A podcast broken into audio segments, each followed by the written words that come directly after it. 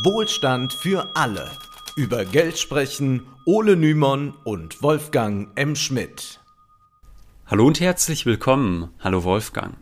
Hallo Ole, heute wollen wir über ein sagenumwobenes Thema sprechen. Es soll um den Great Reset gehen, der in Deutschland auch unter großer Neustart oder großer Umbruch bekannt ist. Dieser Great Reset ist immer wieder in aller Munde, zumindest in gewissen Kreisen. Der ehemalige Verfassungsschutzchef Hans-Georg Maaßen sagte kürzlich in einer Diskussion mit der Werteunion, jeder, der von einem großen Reset oder einer großen Transformation träumt, muss wissen, dass dies als Kriegserklärung gegenüber der freiheitlich-demokratischen Grundordnung verstanden werden kann. Ja, und, und wer muss es ja wissen. Ja, er muss es wissen, wer kennt sich schon besser aus mit solchen Kriegserklärungen. Auch die Fox News Moderatorin Laura Ingraham, die glaubt auch an den Great Reset, die sagte im November 2020, die beiden Administrationen wolle, Zitat, den großen Reset des Kapitalismus. Es ist ein Plan, um eine gerechtere Verteilung der globalen Ressourcen zu erzwingen. Ja, ob das wirklich stimmt, dass Joe Biden den großen Reset plant, das ist mehr als fragwürdig. Und was damit überhaupt gemeint sein soll, das erklären wir gleich. Werbung diese Folge wird präsentiert von Maurice Höfgen, der im zwölften Wohlstand für alle Spezial zu Gast war und der einer der prominentesten Fürsprecher der MMT in Deutschland ist. Maurice hat nun einen Online-Kurs veröffentlicht. Dort gibt er schrittweise eine leicht verständliche Einführung in die MMT. In dem Kurs geht es um Geld, es geht um Steuern, um Inflation und die Bedeutung der MMT für eine linke Wirtschaftspolitik. Wer daran Interesse hat, der findet unter dem Link in der Episodenbeschreibung alle wichtigen Informationen. Und für Wohlstand für alle Hörer hat Maurice außerdem einen 5-Euro-Rabatt zur Verfügung gestellt, wenn ihr den Gutschein Wohlstand einlöst. Wohlstand wohlgemerkt in Großbuchstaben geschrieben.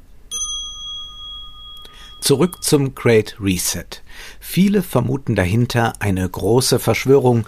Nun, wenn es eine Verschwörung sein sollte, dann tagt diese ziemlich öffentlich, denn der Great Reset wurde der Öffentlichkeit von Klaus Schwab und Prinz Charles im Mai des vergangenen Jahres vorgestellt. Im Juni 2020 veröffentlichte dann noch die Royal Family ein Video über den großen Neustart auf ihrem YouTube-Kanal und Charles sagt da, wir haben eine unglaubliche Möglichkeit, ganz neue nachhaltige Industrien zu schaffen, in die Natur zu investieren, die der wahre Motor unserer Wirtschaft ist. Ja, und danach erklärt uns ein Sprecher, die derzeitige globale Krise hat jeden Aspekt unseres Lebens unterbrochen. Aber sie bietet uns auch eine außergewöhnliche Chance, die, Be die Bemühungen neu zu starten und zu beschleunigen, um den Zustand unserer Welt zu verbessern. Ja gut, die kritischen äh, Hörer, die könnten sich nun fragen, ist es nicht einfach eine Menge Blabla, äh, ein bisschen wie bei TED Talks? Ja, genau das ist es. Dieses Video ist voll wohlklingender Satzfetzen und Floskeln und wir werden heute sehen, dass diese Phrasendrescherei leider auch im Zentrum der ganzen Great Reset Kampagne steht. Prinz Charles kennen wohl die meisten, er tritt aber hier nur als Botschafter in Erscheinung. Der wahre Kopf hinter dem angeblich großen Neustart ist Klaus Schwab. 1971 hat er das Weltwirtschaftsforum gegründet, einen Verein, der jährlich in Davos das World Economic Forum veranstaltet, wo Politiker, Wirtschaftsbosse, Aktivisten, Wissenschaftler und Journalisten zusammenkommen. Es handelt sich um ein sehr elitäres Treffen, auch wenn Klaus Schwab das sicherlich anders sehen würde, denn er will mit dem Weltwirtschaftsforum Wirtschaftsforum die Welt gerechter und besser machen. Nicht zufällig lautet der Slogan des Forums Committed to Improving the State of the World. Der Schwab ist ein Vertreter des sogenannten Stakeholder-Kapitalismus. Das bedeutet, er will nicht, dass Unternehmen einzig und allein daran denken, ihre Profite für die Aktionäre zu maximieren. Auch andere Stakeholder, also Beschäftigte oder Kunden, sollen bedacht werden. Und damit grenzt sich Schwab ganz klar von neoliberalen Denkern ab. Kürzlich hat er das zum Beispiel in einem halbstündigen Podcast getan, wo er den Great Reset erklärt hat. Da hat er dann Milton Friedman erklärt und dessen, äh, Milton Friedman kritisiert und auch dessen These, dass die soziale Verantwortung von Unternehmen darin bestehe, ihre Profite zu maximieren. Das ist ja eine These, die kennen wir schon. Wir haben die in Folge 22 zum Shareholder Value thematisiert. Und zwar schrieb ja im Jahr 1970 Milton Friedman den legendären Artikel mit dem Titel The Social Responsibility of Business is to Increase its Profits. Ja. Und äh, Unternehmen sollen eben laut Friedman ihre Gewinne maximieren und nur daran denken. Sie soll nicht an die Umwelt oder an die Gesellschaft oder an die Armen denken, denn das ist ja Aufgabe der gewählten Regierung. Die hat dafür ein demokratisches Mandat. Das ist bei einem Manager anders. Der hat ein solches demokratisches Mandat nicht und seines lautet einfach nur, das Geld der Eigentümer soll vermehrt werden. Später wurde diese Theorie von Alfred Rappaport aufgegriffen, der das Konzept des Shareholder Value erfand und in Anlehnung an Milton Friedman schrieb, in einer Marktwirtschaft, die die Rechte des Privateigentums hochhält, besteht die eigentlich einzige soziale Verantwortung des Wirtschaftens darin, Shareholder Value zu schaffen und dabei die Prinzipien der Gesetzeskonformität und der Integrität zu wahren. Shareholder Value bedeutet, dass der Aktienwert des Unternehmens maximiert wird. Laut Rappaport sollen Unternehmen also nicht nur ihre Profite, sondern auch ihren Aktienwert maximieren. Gegen diese beiden Ideen richten sich also die Vertreter des Stakeholder Value Kapitalismus und äh, der Stakeholder Kapitalismus und da wäre Klaus Schwab einer der prominentesten Kritiker dieses Ansatzes von Rappaport. Ja, und Stakeholder bedeutet so viel wie Teilhaber. Glücklich gemacht werden sollen nicht nur die Aktionäre, sondern Mitarbeiter und Kunden, auch gesellschaftliche, ökologische Fragen dürfen gerne eine Rolle spielen. Schwab will also eigentlich das System genauso erhalten, wie es ist und nur so inkrementell so klein bisschen verbessern. Es handelt sich jetzt wirklich nicht um einen Revolutionär, auch wenn manche Kritiker des Great Reset das behaupten, ja, auch Hans-Georg Maaßen, glaube ich, denkt wirklich, da kommt jetzt der Riesenumbruch.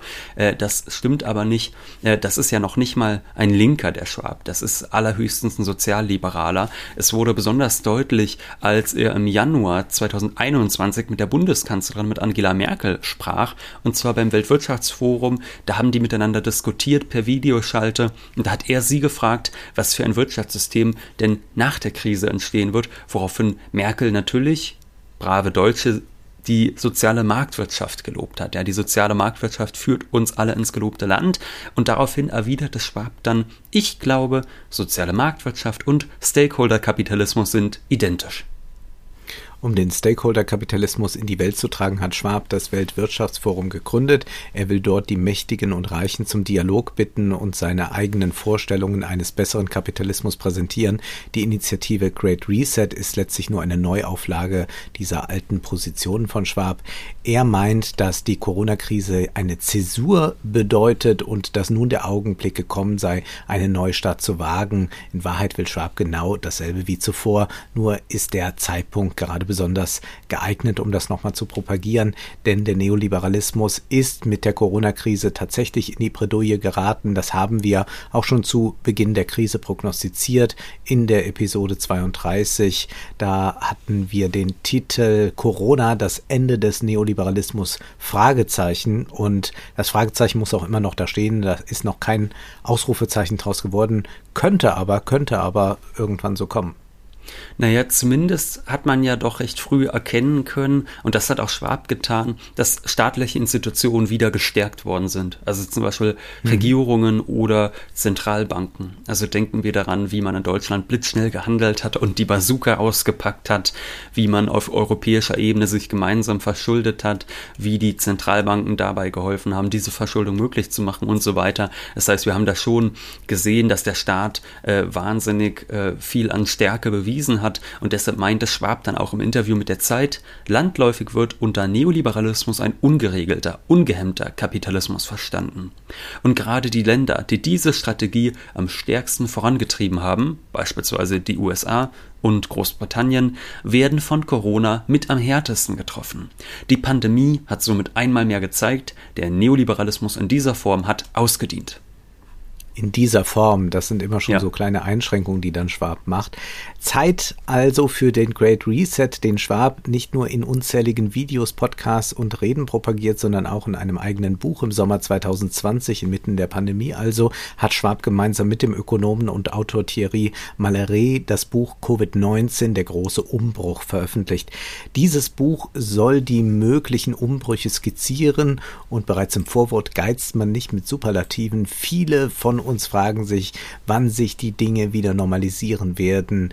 Die kurze Antwort lautet niemals, nichts wird jemals wieder so sein wie zuvor. Die Normalität in dem Sinne, wie wir sie kannten, ist zu Bruch gegangen und die Coronavirus-Pandemie stellt einen grundlegenden Wendepunkt auf unserem globalen Kurs dar. Es kommen derart radikale Veränderungen auf uns zu, dass manche Experten bereits von der Zeit vor und nach Corona sprechen. Ja, habe ich bislang noch nicht gehört, diese Redewendung, aber das Schöne ist, wenn man, manche Experten sagt, dann muss man ja auch gar keinen Beweis mehr erbringen. Auf der nächsten Seite heißt es dann, generalisierte und radikale Verkündungen, wie etwa alles wird sich ändern und Schwarz-Weiß-Analysen der Art alles oder nichts, sind jedoch mit großer Vorsicht zu genießen. Die Realität wird natürlich viel differenzierter sein. Ach ja, Ach so. Nachts sind alle Katzen grau, nichts wird so heiß gegessen, wie es gekocht wird, ne? Und eins nach dem anderen, wie der Bauer die Klöße ist. Also solche Sätze vermisst man da noch. Ja, es ist natürlich toll. Natürlich wird die äh, Realität viel differenzierter sein. Ja. Die Frage ist halt nur, warum schreibt man dann eine Seite zuvor? Nichts wird jemals wieder so sein äh, wie zuvor. Äh, das steht ja in diametralem Gegensatz, was du da eben vorgelesen hast, zu dem, was ich jetzt gerade hier zitiert habe. Also das ja. zeigt schon auf, dieses Buch ist hochgradig schlampig verfasst. Äh, so auch, wenn es dann zum Beispiel heißt, es bietet die Momentaufnahme eines entscheidenden historischen Moments. Ja, gut, was soll denn eine Momentaufnahme anderes aufnehmen als einen Moment? Das ist so schlecht geschrieben, da fragt man sich, ob vielleicht unser guter Freund Frank Thelen noch seine Finger im Spiel hatte. Ja, der sieht wahrscheinlich äh, diese Entwicklung natürlich auch kritisch, wenngleich er noch nicht äh, ganz große Angst hat, aber vermutlich sieht er auch die deutsche Wirtschaft da schon auf dem absteigenden Ast. Ja.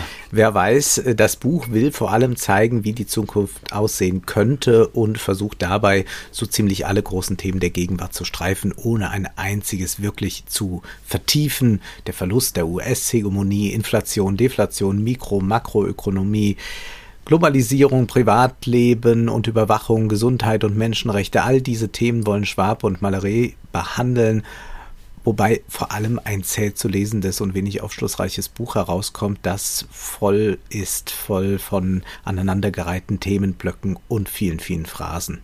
Ja, viele, viele Phrasen und auch äh, fragwürdige Thesen, zum Beispiel, dass die Pandemie zu einer Umverteilung von oben nach unten führen könne, denn das sei ja bei vorherigen Pandemien auch schon so gewesen. Zitat: Bereits nach dem Schwarzen Tod, der Europa von 1347 bis 1351 in Schach hielt und die europäische Bevölkerung innerhalb weniger Jahre um 40 Prozent dezimierte, erkannten die Arbeiter zum ersten Mal in ihrem Leben, dass sie die Macht hatten, Dinge zu verändern ja, das ist jetzt auch historisch mhm. eher fragwürdig, diese Aussage. Ich meine, wir haben es schon im antiken Rom Sklavenaufstände und so.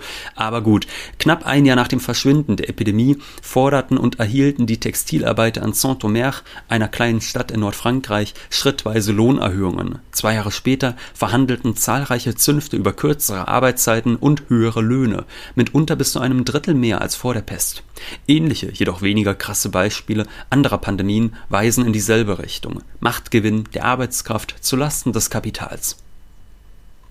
Ja, es gibt ja auch immer wieder Dokumentationen über dieses Weltwirtschaftsforum und dann sind ja auch dann hin und wieder so Experten da und die sagen, naja, es gibt halt auf der Bühne äh, diese Art der Floskelhaftigkeit und alle versichern sich, dass äh, sie die Welt verbessern wollen und äh, danach nutzt man halt die Gelegenheit, um auf den Gängen in der Bar abends nochmal die richtig schmutzigen Geschäfte zu machen. Dann ist vielleicht Klaus Schwab schon im Bett oder so. Also natürlich geht das Geschäft ganz normal weiter, wie der Kapitalismus weitergeht. Ja. Und und äh, naja, hin und wieder äh, wird vielleicht eine positive Botschaft gesendet, aber viel mehr passiert da auch nicht. Das ist ja auch eigentlich eine gewisse Traurigkeit, die da drin liegt. Also das kann man auch in einer Doku, die glaube ich von Arte ist, äh, über Klaus Schwab da auch sehen, dass Klaus Schwab da selbst auch so einen Moment hat, wo er dann sieht, na, ich mache das jetzt seit 50 Jahren, aber irgendwie tut sich dann doch ja, nicht so viel. Ja, also man merkt das auch. Ich hatte ja diesen Podcast jetzt kürzlich gehört, diesen 30-minütigen, wo er äh, zu Gast war und den Great Reset erklären sollte. Und dann wurde er gefragt, wie es denn jetzt so aussieht mit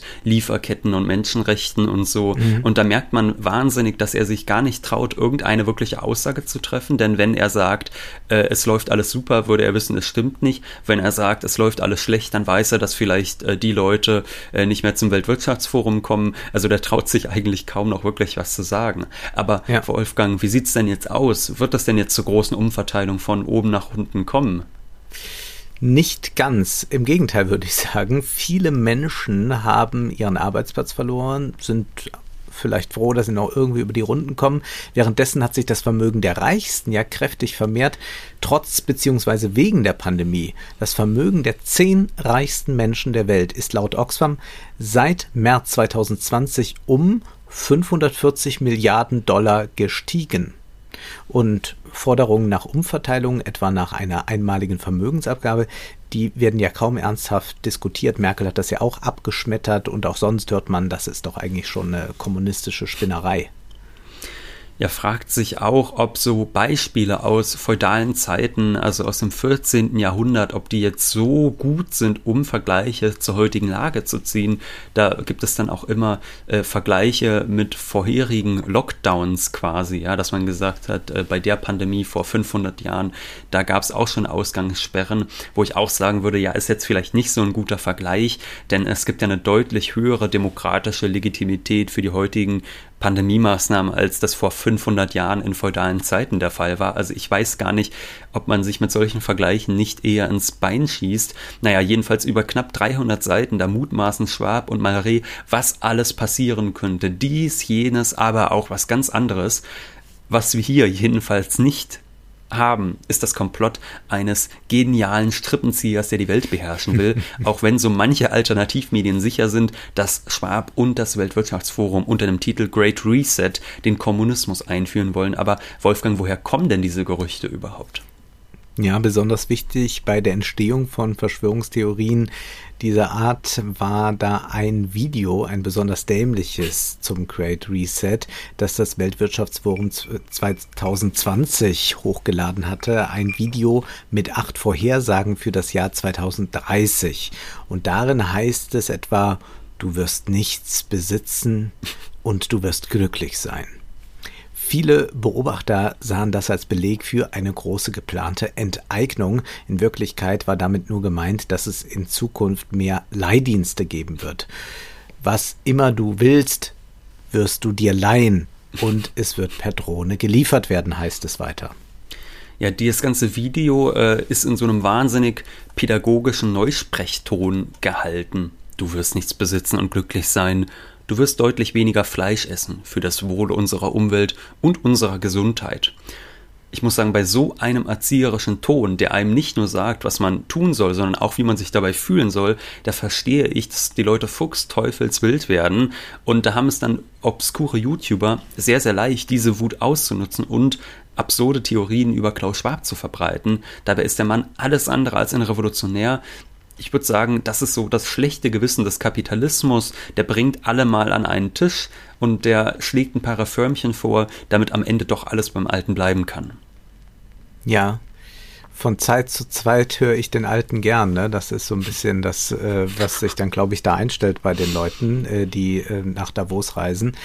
Besonders beliebt ist auch die Erzählung, nach der Klaus Schwab wahnsinnig mächtig ist, denn das Weltwirtschaftsforum habe ja die Young Global Leaders ins Leben gerufen. Das ist ein Club, in den seit 2004 aufstrebende Politiker, Unternehmen, aber auch Celebrities berufen werden. Zu den Young Global Leaders gehören zum Beispiel Annalena Baerbock, Jens Spahn, Leonardo DiCaprio und Mark Zuckerberg. Manche sehen das als ultimativen Beleg der großen Macht von Klaus Schwab an, dass er angeblich all diese mächtigen Leute da versammelt, beziehungsweise dann auch in gewisse Positionen bringt, sie dort installiert, dass es vielleicht genau umgekehrt ist und dass diese Leute aufgrund ihrer bereits recht elitären Stellung in diesen Club kommen.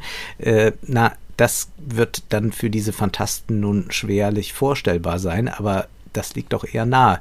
Wir wollen an dieser Stelle weder jetzt diese Reichen und Mächtigen verteidigen und es gibt keinen Grund, Schwab, Zuckerberg, Spahn, Baerbock jetzt zu feiern, aber man kann doch festhalten, äh, dass äh, diese dämonische Macht, die denen da zugesprochen wird, einfach nicht der Fall ist, beziehungsweise dass es absolut absurd ist, dass man äh, glaubt, die bräuchten jetzt da äh, einen alten Mann in Davos, der äh, die einmal im Jahr zusammenbringt. Also sie können ja auch so einfach ins Flugzeug steigen, sich treffen oder einfach mal telefonieren.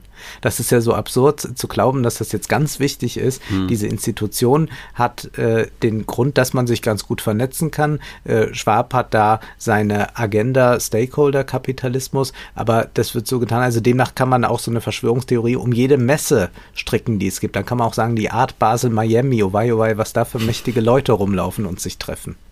Ja, das kann man ja jedes Mal erleben bei diesen Treffen äh, bei Bilderberg, bei, äh, bei Davos, dass es da immer diese ja. ganzen Theorien gibt. Und ich würde sagen, man kann ja fast schon dankbar sein, dass die Leute da mal zusammenkommen und man da so ein bisschen wenigstens nachverfolgen kann, was passiert. Denn was ansonsten in Telefongesprächen, in Geschäftskonferenzen etc. passiert, äh, das äh, erfahren wir ja nicht. Und ich nee, wir erfahren dann nicht, warum ja. jetzt eigentlich so ein Lieferkettengesetz nicht richtig auf den Weg gebracht wird, welche entscheidenden Mechanismen da gewirkt haben, welche Akteure ja. dort nochmal äh, mit dem zuständigen Minister telefoniert haben und gesagt haben, also hier, wenn das kommt, dann aber äh, ist Schluss mit den Parteispenden oder so. Das erfahren wir alles nicht. Das wäre interessant, das ist was für investigative Journalisten. Aber hier, das ist eigentlich nur äh, so eine lustige Veranstaltung im, wann ist das immer Januar, ne? Äh, ja. Dieses Jahr war es auf jeden Fall im Januar. Ich würde ja, sagen, ist immer im Januar. wer jetzt immer noch glaubt, Klaus Schwab beherrscht die Welt, der mag sich mal ein Interview mit dem Mann ansehen. Bei allem Respekt, Danach glaubt man es nicht mehr. Kürzlich habe ich ein völlig verrücktes Video gesehen von einem jungen Mann, der auf YouTube für den Kauf von Gold und Silber wirbt. Natürlich auch in seinem eigenen Shop, äh, zufälligerweise. Hunderttausende Menschen haben sich dieses Video angesehen, das aus ein paar zusammengestückelten Informationen bestand und als Grundlage diente vor allem das eben angesprochene Video des Weltwirtschaftsforums mit den acht großen Veränderungen bis 2030. Und auch dieser junge Mann, der dieses Video gemacht hat, der behauptete dann, Klaus Schwab wolle uns alles wegnehmen und würde über die ganze ganzen Mächtigen dieser Welt herrschen. Und dann munkelte er aber doch so ein bisschen, na, ob da nicht doch noch jemand über Klaus Schwab steht, der ihn wiederum beherrscht. Ja, und wer kann da wohl gemeint sein? Ich kann es mir nicht vorstellen, Wolfgang. Also so Verschwörungstheoretiker lieben ja die Frage cui bono. Cui bono, cui bono, wer profitiert? Ja gut, wer profitiert denn vom Great Reset eigentlich? Ich würde sagen, äh, ein paar wenige, aber das sind nicht irgendwelche ominösen, obskuren Strippenzieher, sondern das sind vor allem Crash-Propheten, die leichtgläubige und auch durch die Krise verunsicherte Bürger ausnutzen, um ihnen Gold, Silber, Bitcoin, weiß der Geier was anzudrehen. In Wahrheit handelt es sich beim Great Reset nur um eine Öffentlichkeitskampagne, es handelt sich um einen Versuch, der Öffentlichkeit das nahezubringen, was Klaus Schwab seit Jahrzehnten propagiert, nur dass man sich in diesem Fall ganz besonders dämlich angestellt hat, denn ich meine, man muss sich doch auch nur mal umschauen. Also wenn ich jetzt hier in Jena raus auf die Straße gehe, man merkt, die Normalität kehrt wieder ein, da ist überhaupt nichts mit Great Reset.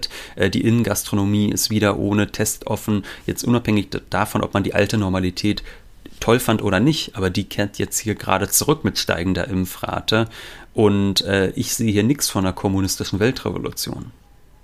Naomi Klein hat in einem wunderbaren Artikel für The Intercept sehr pointiert zusammengefasst, was von diesem Great Reset zu halten ist. Sie schreibt, der Great Reset war die Art von Veranstaltung, bei der profitorientierte Technokraten über komplexe soziale Probleme und bei der die Chefs der internationalen Ölgiganten über die dringende Notwendigkeit der Bekämpfung des Klimawandels sprechen sollten, bei der Politiker das sagten, was sie immer in Krisen sagen, dass dies eine Tragödie, aber auch eine Chance sei, dass sie sich verpflichtet fühlten, wieder etwas Besseres aufzubauen und einen gerechteren grüneren und gesünderen Planeten zu schaffen. Prince Charles, David Attenborough und der Chef des Internationalen Währungsfonds, sie alle standen im Mittelpunkt, so eine Veranstaltung war das. Ja, der Chef des Internationalen Währungsfonds und Prince Charles, das sind sicherlich nicht die großen Vorkämpfer der kommunistischen Weltverschwörung. Und weiter schreibt dann Klein, kurz gesagt, der Great Reset umfasst einige gute Dinge, die nicht passieren werden und einige schlechte Dinge, die sicherlich passieren werden und ehrlich gesagt nichts Ungewöhnliches in unserer Ära der grünen Milliardäre, die Raketen für den Mars vorbereiten. Tatsächlich wird jeder, der auch nur eine flüchtige Kenntnis des Davos-Sprechs hat und weiß, wie oft versucht wurde, den Kapitalismus als ein leicht fehlerhaftes Programm zur Armutsbekämpfung und ökologischen Wiederherstellung darzustellen, den Vintage Champagner in dieser Online-Karaffe erkennen. Also wir sehen hier nochmal, es ist nichts anderes als eine große PR-Kampagne. Aber was ist denn das für ein komisches Bild? Champagner in einer Karaffe? Also ich glaube, Naomi Klein hat aber auch so, noch nie Champagner getrunken. so gibt es es bei dir nicht, ne, Wolfgang? Also der Champagner aus Karaffen ist mir jetzt irgendwie äh, schleierhaft. Ja, da haben wir im Deutschen ein besseres. Da haben wir ein besseres das, Sprichwort für. Äh, ja, genau. Alter Wein in neuen Schläuchen wird da serviert. Ähm, eine langweilige Initiative ist das eigentlich, die vor allem TED Talk bla bla mit kleineren Firmchen verbindet und deren Name noch das revolutionärste eigentlich an allem da ist. Wir können nur hoffen, dass die Crash-Propheten wenig Kapital aus dieser albernen Geschichte schlagen können. Zum Abschluss wollen wir aber noch auf etwas hinweisen, auf die 16. Spezialfolge von Wohlstand für alle, die ist kürzlich erschienen. Du, Ole, hast mit dem Wirtschaftsweisen Achim Truger gesprochen und ihm kritische Fragen gestellt, etwa wie unabhängig der Sachverständigenrat wirklich ist und ob Nebeneinkünfte offengelegt werden sollten. Und wir wollen schon mal ein besonderes Ereignis ankündigen, denn ein großes Jubiläum steht bevor. Wohlstand für alle wird 100. Nächste Woche erscheint die 100. Folge. Das wollen wir feiern mit einem gemeinsamen Stream. Wir wollen in einem Livestream die Fragen der Community beantworten. Das soll stattfinden am 10.07. um 20 Uhr. Darauf freuen wir uns schon sehr. Und wer dann gerade keine Zeit hat, kann das natürlich dann nachhören als rein Podcast oder nachschauen bei YouTube, wie man möchte. Nun ist aber erst einmal Schluss für heute, denn Zeit ist Geld. Prosit. Das war Wohlstand für alle. Ihr könnt uns finanziell unterstützen über paypal.me-ole und Wolfgang oder über die in der Beschreibung angegebene Bankverbindung. Herzlichen Dank.